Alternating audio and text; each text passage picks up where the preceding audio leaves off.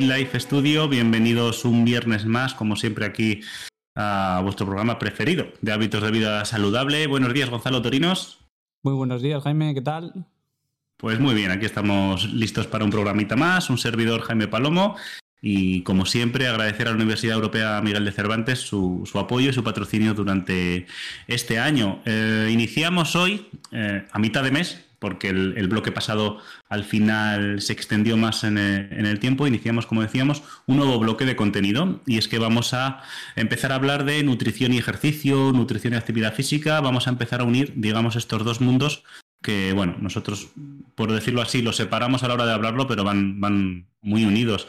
Eh, vamos a hacer mención a, la semana pasada y al bloque pasado para que os paséis por, por, nuestra cuenta de FitLife para escuchar todos los programas de, entrenamiento o ejercicio en poblaciones especiales. Ha sido de los bloques más seguidos y que más interés ha suscitado y sobre todo el último programa con la entrevista a Raquel Martínez Sinovas, psicóloga y profe de la, de la UMC, en el que estuvimos hablando sobre ejercicio o entrenamiento y salud mental, algo que, bueno, eh, Gonzalo y yo, como veníamos diciendo, teníamos muchas ganas de, hablar sobre ello con alguien que controle bien del tema y, bueno, fue más que interesante. Como decimos, eh, vamos con este bloque nuevo sobre nutrición. ¿Qué vamos a hacer hoy? Pues vamos a exponer un poquito todo lo que vamos a ir hablando a lo largo de estas semanas. Eh, podemos confirmaros ya que nuestra nutricionista de cabecera, Mónica Mendoza, va a estar, como mínimo, sí, va a estar como mínimo en un programa en las próximas semanas, pero muy probablemente incluso en dos, porque si nos podemos hablar de esto, como siempre, pues da para, para, mucho, para mucho hablar sobre todo esto. Entonces, pues bueno, Gonza, si te parece tú y yo hoy vamos presentando un poquito de lo que queremos hablar, vamos eh, pues un poco por encima charlando de mitos, de términos, de cuestiones que están hoy en día en boga y a partir de ahí, pues el resto de semanas las vamos a ir desgranando todo lo posible con, con Mónica, como decimos, ¿te parece? Genial, me parece genial. Venga, pues, pues eh, claro, ¿cuál es la idea nuestra? Pues lo primero es dejar claro que eh, no podríamos separar el ejercicio y la nutrición, ¿vale? No, no deberíamos verlo como, como casillas diferentes que forman un, puzzle, ¿no? Eh, pues el ser humano es evidente que, por clasificar y por, por, simplificar un poco las cosas, pues solemos separar ámbitos, ¿no? Para, para poder llegar a un profundo conocimiento. Pero el ejercicio sin la nutrición o sin la alimentación, pues se queda cojo y la alimentación sin el ejercicio, pues también eh, se queda cojo, ¿no, Gonzalo? ¿Cómo lo ves tú por ahí? Sí, no, yo completamente de acuerdo en esto que comenta Jaime. Eh, al final, ahora mismo estamos en lo que es nutrición, pero siempre nosotros abogamos por eso, por el enfoque holístico, que suena muy bien, eh, de varias materias sobre pues eso, entrenamiento, nutrición, eh, psicología, medicina, eh, fisioterapia, todo. Y hmm. siempre al final unos a otros nos damos puntos de vista que seguro que, nunca son parecidos y por lo tanto como que es más enriquecedor, ¿no? Porque es una manera un poco hmm. más completa de abordar los, los casos de, pues, de las personas que, pues, que quieren cambiar sus hábitos de vida o que, tiene algún, mm. algún problema que quieren solucionar. Entonces, mm. eh, como dice Jaime, no hay que tomarlo como aspectos aislados. Van muy de la mano y están muy relacionados porque también eh, el movimiento necesita energía para producirse y la energía la conseguimos pues, eh, pues nutriéndonos de los alimentos. Eso es, totalmente de acuerdo. Al final, eh, ya sabéis que nosotros, pues bueno, nuestra especialización evidentemente es el ejercicio y el, entrenamiento, dado que somos graduados en CAF y somos entrenadores, que es lo que nos consideramos, pues, pues eso es lo que más hablamos aquí, pero eh, ese entenderlo como un todo, ¿no? Cuando hablamos de salud y hábitos de vida saludable, lo que cuentas tú, Gonza, ejercicio, alimentación, pero luego no nos cansaremos nunca de decirlo, aunque os aburráis de escucharnos descanso importantísimo. Sin descanso no, no, vamos a conseguir eh, muchas de las cosas que nos proponemos. La gestión del estrés, ese, ese exceso de cortisol, que el cortisol de por sí no es malo, pero sí un desequilibrio entre el cortisol. El otro día tenía una conversación en el gimnasio que como que se me, se medio reía, ¿no? Con el tema del cortisol. Diga, sí, sí, que estamos de moda del cortisol. Digo, no, no, es que no sabéis las implicaciones negativas cuando hay un desequilibrio generalmente causado por el estrés. Mm, creo que no se llega a entender bien o no hemos divulgado bien en general Mm, los efectos perjudiciales que tiene esto. Luego, mm, algo que, también parece que suena chufla, pero es que es cierto, eh, tomar el sol, la vitamina D sintetizada a través de tomar el sol, eh, sobre todo en España, joder. Eh, vamos, aquí más sol que aquí, pocos sitios. cuidar la salud emocional, las relaciones personales, sociales, ¿vale? todo esto es, como decimos, un todo, ¿vale? Y hay que abordarlo de una forma realista. ¿Cuál es el problema de hoy en día? Que, todo se, yo creo, muchas cosas se toman como, como, como, dogma, ¿no? De una forma drástica, ¿no? Y es todo o nada. Y, una vida eh, saludable no te la puedes tomar como todo o nada. Eh, en cuanto a la alimentación, ¿qué es lo que empezamos a hablar? Debemos entender, para empezar, que la palabra dieta originariamente no significa otra cosa que estilo de vida no es ese significado que damos hoy, que es como, como, un tiempo, ¿no? Un espacio temporal en el que vamos a hacer una restricción severa de alimentos, ¿no? Es estilo de vida. ¿Qué significa eso? Pues que si nosotros nos alimentamos la mayor parte del tiempo de forma nutritiva eh, y luego, pues de vez en cuando eh, salimos un poco de ese camino, no va a pasar absolutamente nada. No, no, no podemos tomarnos ni el tema de la alimentación ni nada como, como algo tan, tan inflexible que nos convierta la vida en, un, en una cárcel, ¿no? Eh, sí, no, y además que eso puede. Quiero decir, esto que comentas, Jaime, puede tener también. Luego puede derivar en problemas eh, a nivel de trastornos de alimentación más graves, ¿no? O sea, entonces. Sí al igual que os decimos que cuando empezáis a entrenar acudáis a un profesional, pues si queréis realmente proponeros y hacer un cambio en vuestra alimentación, también deberíais eh, eh, hacer un cambio en vuestra en vuestra joder lo diré. Sí como que al final también hay que acudir a un profesional que nos dé las pautas las guías al menos de inicio porque está muy mm. bonito leer por internet y demás pero, sí, pero bueno. Pero bueno, eh, al, igual que recomendamos que acudáis a un profesional de actividad física, también os vamos a recomendar que si queréis un cambio en vuestra nutrición, en vuestra alimentación, que acudáis a un profesional en este sentido también, para, pues, pues para poder hacer las cosas bien de inicio y no cometer ciertos errores que, bueno, que luego pueden tener problemas asociados que, van a ser peores a, medio y largo plazo. Sí, sí, totalmente. Es que mm, para eso está el nutricionista, para eso estudian mucho y, no es tan sencillo, como dices tú, como, como leer cuatro cosas en, las redes sociales y, quedarnos ahí. ¿no? Has, hablado de una cosa muy importante, que son los TCA, ¿no? los, trastornos de la conducta alimentaria. Hay más, cada vez hay más.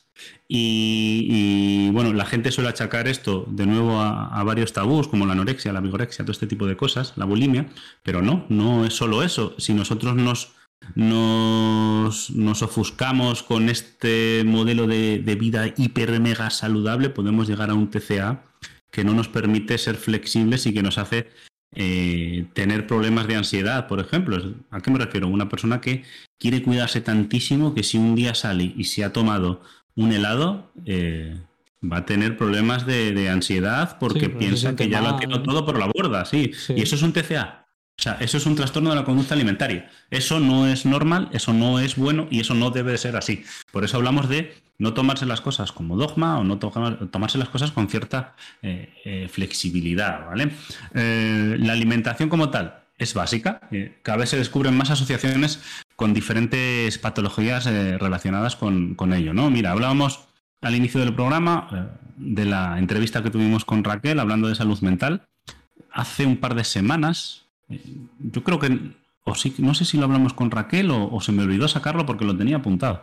Hace un par de semanas leí un metaanálisis que relacionaba el consumo de ultraprocesados con eh, mayor eh, incidencia, mejor dicho, de problemas de salud mental. Especialmente este metaanálisis eh, lo relacionaba con depresión y ansiedad. el consumo de ultraprocesados. Pues esto, cada vez hay más estudios que empiezan a relacionar cómo una mala alimentación eh, afecta a muchos marcadores de salud, ¿vale? Ya sea de salud mental, de salud fisiológica o, de cualquier tipo. Mm, ¿Qué es una buena alimentación? Pues eh, mal que le pese a mucha gente, las llamadas dietas eh, vegetarianas o veganas son las que están asociadas con menor riesgo de muerte por cualquier causa, ¿vale? Eh, no quiere decir que tengas que hacerte vegetariano ni vegano, pero cuando existe un patrón de alimentación en el que lo que prima es fruta, verdura, legumbres, semillas, cereales integrales y un bajo consumo de eh, carnes, pescados y por supuestísimo alimentos ultraprocesados, parece ser que la salud del ser humano eh, se ve beneficiada, ¿vale? Entonces, eh, que vamos a intentar que, nos entendáis, sobre todo por las palabras que decimos. No estamos diciendo que haya que hacerse vegetariano ni vegano, solo que esos patrones se relacionan con mejores marcadores de salud, ¿vale? Luego ya podemos alimentarnos como queramos. Existen todo tipo de dietas de las cuales ya nos hablará Mónica y nos dirá a fondo lo que suponen y lo que tienen y, lo que no tienen. Pero sí, porque que sepamos... Al igual que con el entrenamiento también pasa también que empieza a haber modas, corrientes, claro, dieta, tal, todo, paleo, no sé qué, no sé cuántos. eh, hay que con matices. Sí, con matices. Cuidado, eh, informarse bien hmm. y con cuidado. Mira, un ejemplo muy clásico, siempre, muchas veces no decimos, ¿qué es una dieta sana? La dieta mediterránea. Bueno, la dieta mediterránea depende con quién hables, eh, incluye el consumo de alcohol en forma de vino como dieta mediterránea. Pues ahora cuando lleguemos a la parte de mitos un poco por encima, veremos que es que no, que no, que, que que nos pueden intentar vender lo que quieran y evidentemente hay muchos intereses detrás para decir esas, esas cosas, pero, pero no es cierto y lo que no es cierto no es cierto. Entonces eh, nosotros desde aquí no vamos a darle no vamos a darle bombo ¿no? o, altavoz. Eh, más cositas de las que queremos hablar y que seguramente eh, nos desarrolle mucho Mónica. concepto microbiota. Vamos a ver, el concepto de microbiota cada vez está más de moda y algo muy claro para tener en cuenta. Y es que queda muchísimo por saber de la microbiota. Y cuando hablamos de que queda muchísimo por saber, hablamos a nivel ciencia, como siempre. Aquí solo hablamos de evidencia y eh, no hablamos de opiniones ni de es que a mí me funciona. No, la evidencia científica nos muestra que es importante la microbiota, se sabe que tiene un papel importante, pero no se sabe lo suficiente acerca de ella para poder hacer eh, proclamas o recomendaciones muy, muy completas. Eh, se necesita muchísima más investigación para, poder sacar conclusiones. Entonces, cuando hoy en día veáis que alguien os intenta vender que esto es bueno para tu microbiota, pues puede que sí lo sea, pero lo que es seguro es que desconoce la vía por la cual es beneficioso para ti. Porque es que no se sabe. Y si no lo saben los científicos que la estudian, pues el opinador de Instagram, el, otro día escuché un término que me encanta, lo pongo aquí, opinólogo. me encantó, me encantó, no lo había oído nunca. Digo, pues el opinólogo no es un científico. Entonces, pues, pues la, gente, la gente también tiene que entender que, mm, eh, que no, no, está todo escrito ya. O sea, la mm. investigación sigue día a día y se publican artículos día a día y hay investigaciones en desarrollo eh, día a día también. Entonces, claro, mm. eh, es que mm, hay veces como que nos sorprende, ¿no? Que no, pero ¿cómo no se va a saber esto todavía, no? Claro, no, porque lleva sus tiempos. Claro, hay cosas, que, hay cosas que se están investigando, que siguen investigándose, que están en ese, proceso y que qué bien que estén en ese proceso, porque si no, no, no acabaríamos de tener información nunca acerca de ello. Entonces, pues puedo entender que haya gente que de repente diga, como que se decepcione, como diciendo, ah, que no se sabe todavía si sí o si no. Sí, y es como, no. todavía no se sabe. Entonces, sí. sabes que esto también eh, ocurre y, y, que pasa. Mm, o sea, que pasa en muchas, muchas temáticas y, que es así, que las investigaciones, eh, por desgracia, en muchos eh, países no tienen la importancia que deberían, los recursos que tienen son los que son y bueno, pues eh, vamos al ritmo que vamos. Eh, entonces, bueno. Y, la paciencia, para la ciencia, paciencia, que, encima rima. Y muchas veces, pues es verdad que la, ciencia va detrás de la realidad. ¿Por qué? Porque precisamente se empieza a investigar cuando la realidad del ser humano eh, saca algo. Por ejemplo, porque no os creáis que la dieta keto, por ejemplo, por poner una, empezó porque un estudio, no sé, no, esto porque la gente empezó a decir eso y seguramente los estudios o la gente que, eh, los investigadores en nutrición han dicho, ostras, pues vamos a ponernos a investigar sobre esto. ¿Qué pasa? Que el ser humano ya lleva meses y años por delante de hacer eso, pero las investigaciones tardan tiempo y luego hay que comprender una cosa que es, eh, la dificultad que tienen las investigaciones, los estudios en nutrición es que tiene muchas variables contaminantes que pueden sesgar los resultados. ¿Por qué? Pues porque es muy fácil que si tú intentas someter, eh, pues eso, ¿no? Un protocolo de alimentación a una persona, esa persona pueda salirse, por así decirlo, de, ese patrón de vez en cuando y sesgue los, los resultados, ¿no? Entonces, es uno de los ámbitos más sensibles a los cambios, la nutrición y más complicados porque, bueno, pues al final somos humanos y, cometemos errores y la nutrición se ve demasiado, demasiado afectado. ¿Cuál es, eh, para mí, el problema del mundo de la alimentación hoy en día o de la nutrición? Pues es, como pasa en muchos ámbitos de la vida, la excesiva polarización de todo, ¿no? Vemos que la sociedad está crispada, hay una crispación bestial y de ahí surge la necesidad de algunos de generar un dogma y por detrás, por supuesto, los intereses comerciales. Es indudable, porque los datos están, están publicados por, mucha gente, como los, las grandes empresas em, eh, de alimentación tienen, aparte de mucho dinero, mucho poder. Y con ese dinero y ese poder pueden hacer muchas cosas, que es que nos llega a nuestros oídos mensajes que no son ciertos o que están al menos tergiversados, ¿vale? Entonces, eh, hay una batalla persistente en redes sociales que creo que no favorece a nadie entre partidarios de una cosa y otra. Y lo aterrizo. El real fooding, con Carlos Ríos. Vale. ¿Qué pasa con este movimiento o este chico? Pues empezó mm, promoviendo una cosa, mm, ellos mismos posiblemente se dogmatizaron un poco, generaron algo que la gente lo veía un poco eh, sectario, surgieron eh, detractores de ello. Al final es una batalla de unos contra otros, mientras cada uno por su lado está intentando, o al menos ese es mi punto de vista, vender una cuestión eh, básica que es que la buena alimentación se basa en productos generalmente de origen vegetal, con, poca, con, con, poco consumo de ultraprocesados. Entonces, dentro del propio mundo de la nutrición, del ejercicio, de los hábitos de vida saludable, nos tiramos piedras contra nosotros mismos y, al final, la gente dice, pero entonces, ¿qué es lo que tengo que hacer? Y luego surgen los intereses comerciales, como hemos visto. Sí, porque esa batalla, yo, creo que... sí. yo creo que esa batalla está un poco... Creo que no, en todas las culturas pasa, pero sí en la nuestra, en nuestra sociedad actual.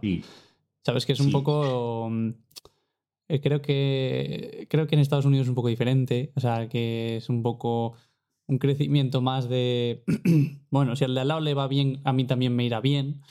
Mm. Y aquí es un poco, si al de al lado le va bien... A. Claro, eh, me, pica, que al de al lado le vaya bien. Entonces también va un poco por ahí, es un... Es difícil, por lo que dices, que es, un, es como una mentalidad sea, es como una, es como una mentalidad. Entonces, cambiar una mentalidad completa es muy difícil. porque eso hace que una sociedad se, comporte de una manera. de esa mm. manera, digamos, ¿no? Entonces, cuando ese comportamiento se repite. Eh, bueno, tú estás hablando de este de este sector. Caso concreto, sí, bueno. Sí, pero se mm. repiten en Pasan todos, por eso. Se pasan todos, eso es, eso es, es, que pasan todos. es como una mentalidad adquirida y es como, eh, mm. claro, para cambiar ese modo de pensar, ¿no? Es, es muy difícil y, y, claro, al final, eh, bueno, aquí o Barça o Madrid, o sea, tienes que poner la bufanda y si no te pones la bufanda, y si no te pones la bufanda, pues qué raro que no se ponga la bufanda. Claro, casi peor, porque ah, no tiene intereses en un lado o en otro. Pues hombre, eh, yo, yo lo que sí que recomendaría es cuando veáis que alguien lanza en redes, porque es que hoy en día la información se mueve sobre todo por redes sociales, lanza mensajes demasiado drásticos o demasiado simplistas, generalmente no van a ser los mejores. Eh, generalmente quien más sabe y quien más razón, por decirlo de algún modo, lleva es el que siempre pone todo con dependes o duda. Sí, el que está un, poco, está un poco abierto a recibir eh, nuevo, eh, conocimiento diferente al suyo, ideas diferentes al a la suya, y que está un poco mm. abierto a eso, a debatir, a, a conocer aspectos nuevos que al igual se le escapaban o, tal. Entonces, mm. esa creo que es la postura más interesante, la de, la de bueno, yo, tú tener tu pensamiento, pero respetar el de los mm. demás y, debatirlo, ¿no? No, no, como dice Jaime, posturas drásticas, o en las posturas drásticas eh, se te mm. escapan muchos grises.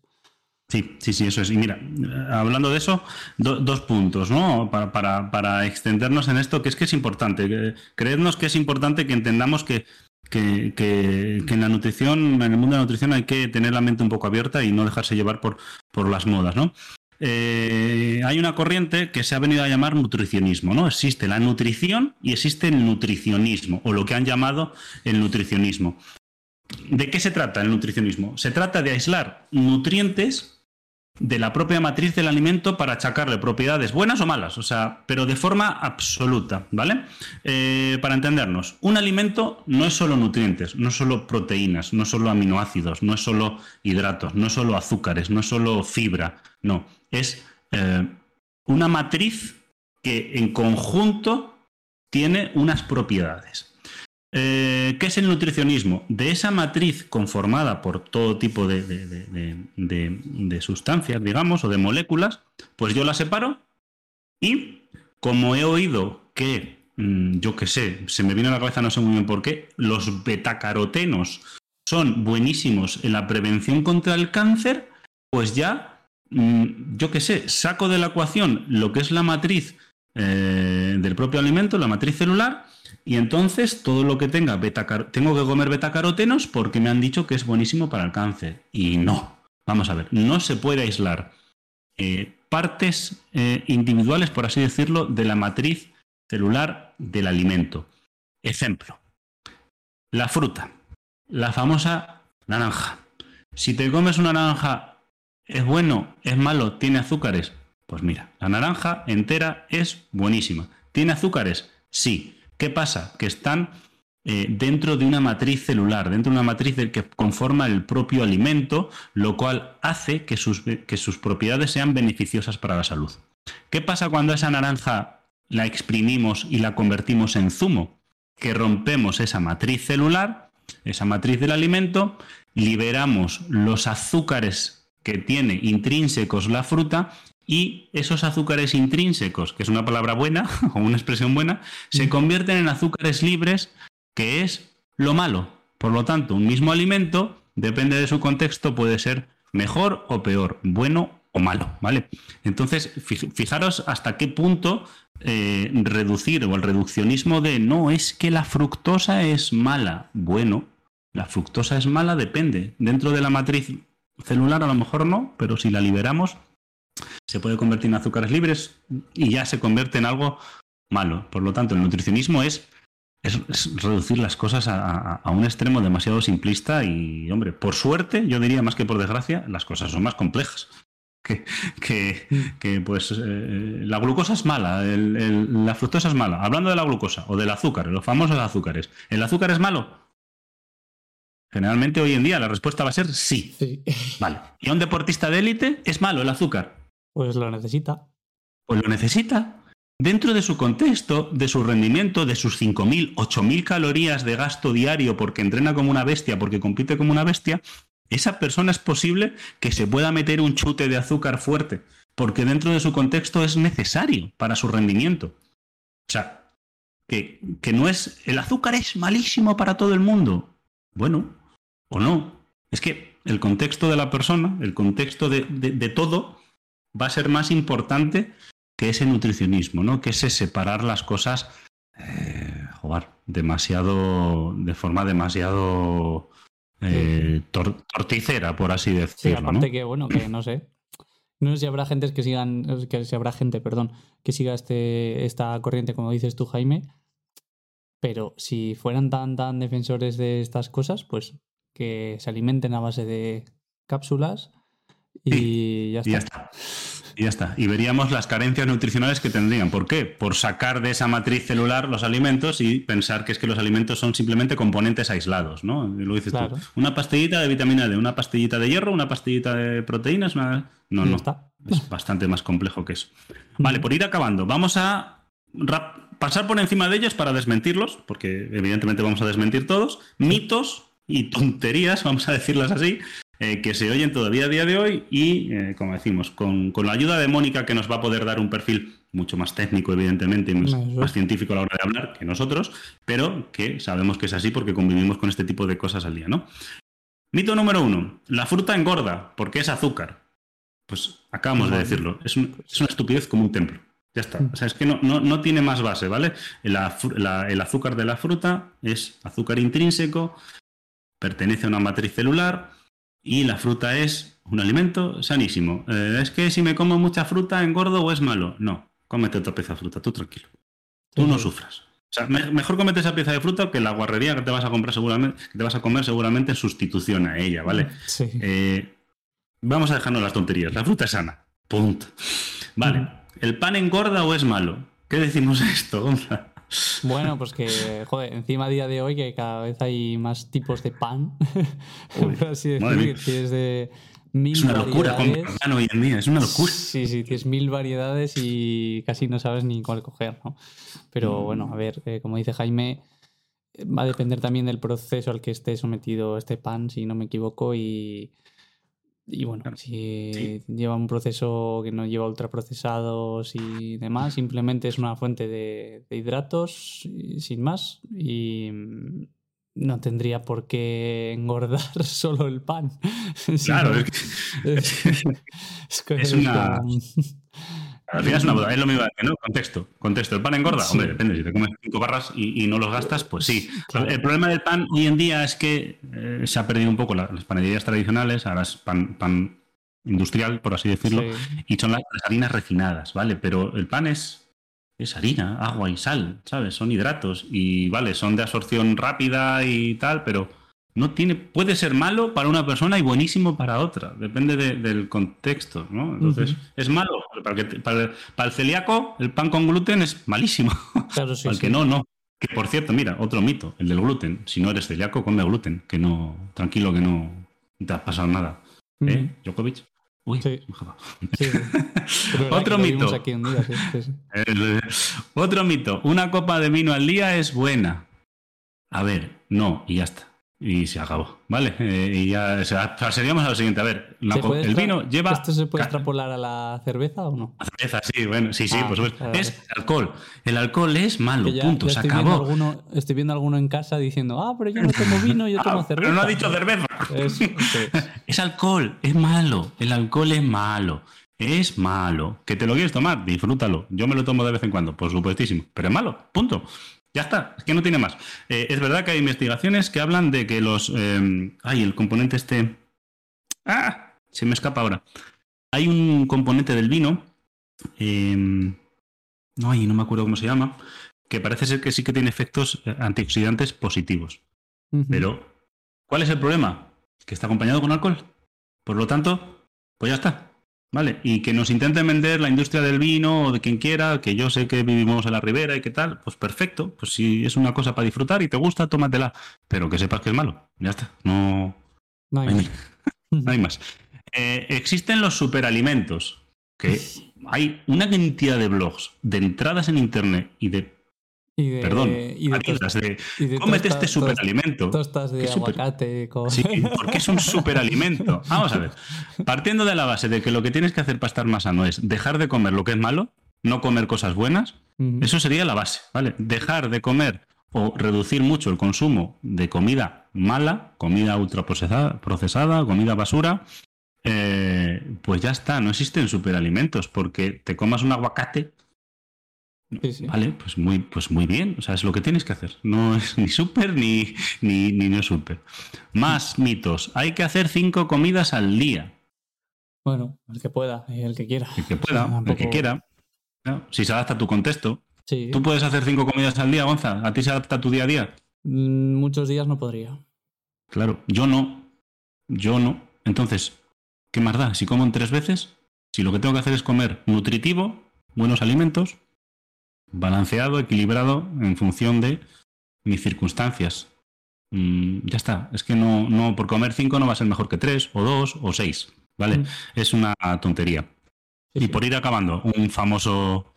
Otro, otro muy famoso que está muy al día. El ayuno intermitente tiene beneficios mágicos, por decirlo de algún modo. Pues tampoco. El ayuno intermitente es un modo más de restricción calórica, es decir, de comer menos diariamente. ¿Tiene mayores beneficios que el comer de forma normal, sin ayuno, pero reduciendo calorías? No. No tiene mayores beneficios, no mejora eh, la pérdida de grasa, no tiene efectos increíbles sobre tu mente, o sea, no te vas a convertir en Leonardo da Vinci porque hagas ayuno intermitente, o sea, eh, el beneficio del ayuno está asociado a la restricción calórica y por lo tanto a una mejora de la composición corporal, al igual que una restricción calórica tradicional, ¿vale? Es decir, comer menos. ¿Funciona? Pues buena, porque comes menos y eh, puede mejorar tu composición corporal. Pero más allá de eso no tiene beneficios añadidos, por así decirlo, sobre, sobre cualquier otra estrategia, ¿vale? Entonces, lo mismo, se puede adaptar a ti. Yo hay veces que hago ayuno sin querer, ¿por qué? Porque por la mañana no soy capaz de desayunar. Entonces, como he cenado a las 10 de la noche, a lo mejor hasta las 12 del mediodía o las 2 del mediodía, no puedo comer nada porque por la mañana no me entra y luego estoy trabajando, pues sin querer he hecho un ayuno y otros días que no, ¿vale? No, a mí me pasa un poco igual. ¿eh? hay más allá. Pero sí que es verdad que también está bastante de moda el del ayuno y eso. Ya lo comentaremos con Mónica para ver qué nos cuenta sobre ello. Sí, para ver qué nos cuenta ella que lo, y, que lo, que lo extienda. Mm. Bueno, yo creo que todo esto que hemos hablado hoy es un guion genial para las próximas dos, tres semanas, sí. rematando con, con, ese dudas y preguntas típico, que vamos a ir desgranando con, con Mónica, vamos a hablar con ella a ver eh, para fijar bien las, las, fechas para poder grabar, para poder pues tener suficiente tiempo para hablar con esto con calma, ¿vale? Porque yo creo que, da para, para bastantes minutos de, conversación. Sí, sí, sí, sí. Además es muy interesante. Yo creo que son dudas que todo, todo el mundo puede tener en el día a día, cuando empieza también a entrenar. Pues ya cuando ya empieza a controlar un poquito de entrenamiento puede pensar, uy, ya esto también igual debería cuidarlo un poquito más, el tema de la alimentación. Bueno, pues vamos a, ir, vamos a intentar eh, dar pues, pues una, guía básica una, o al menos una charla con una profesional que, entienda de, todo esto para que nos pueda arrojar algo de luz sobre, bueno, pues sobre dudas que le puede surgir a la gente. Eso es. Así que, bueno, pues con esto, esta introducción estamos para empezar el bloque, Jaime. Así es, genial. que por nuestra parte, esto es todo en el día de hoy. Agradecer a la Universidad Europea Miguel de Cervantes un día más, eh, el apoyo. Recordaos que nos tenéis en arroba 2.0 en Instagram y bueno, a ver si podemos hacer algún directito más en, en Twitch. Eh, lo dicho, eh, hasta aquí el programa de hoy. Que paséis una buena semana. Esta ha sido un poquito atípica, pero bueno. Y, y nada, y un abrazo para todos. Un abrazo.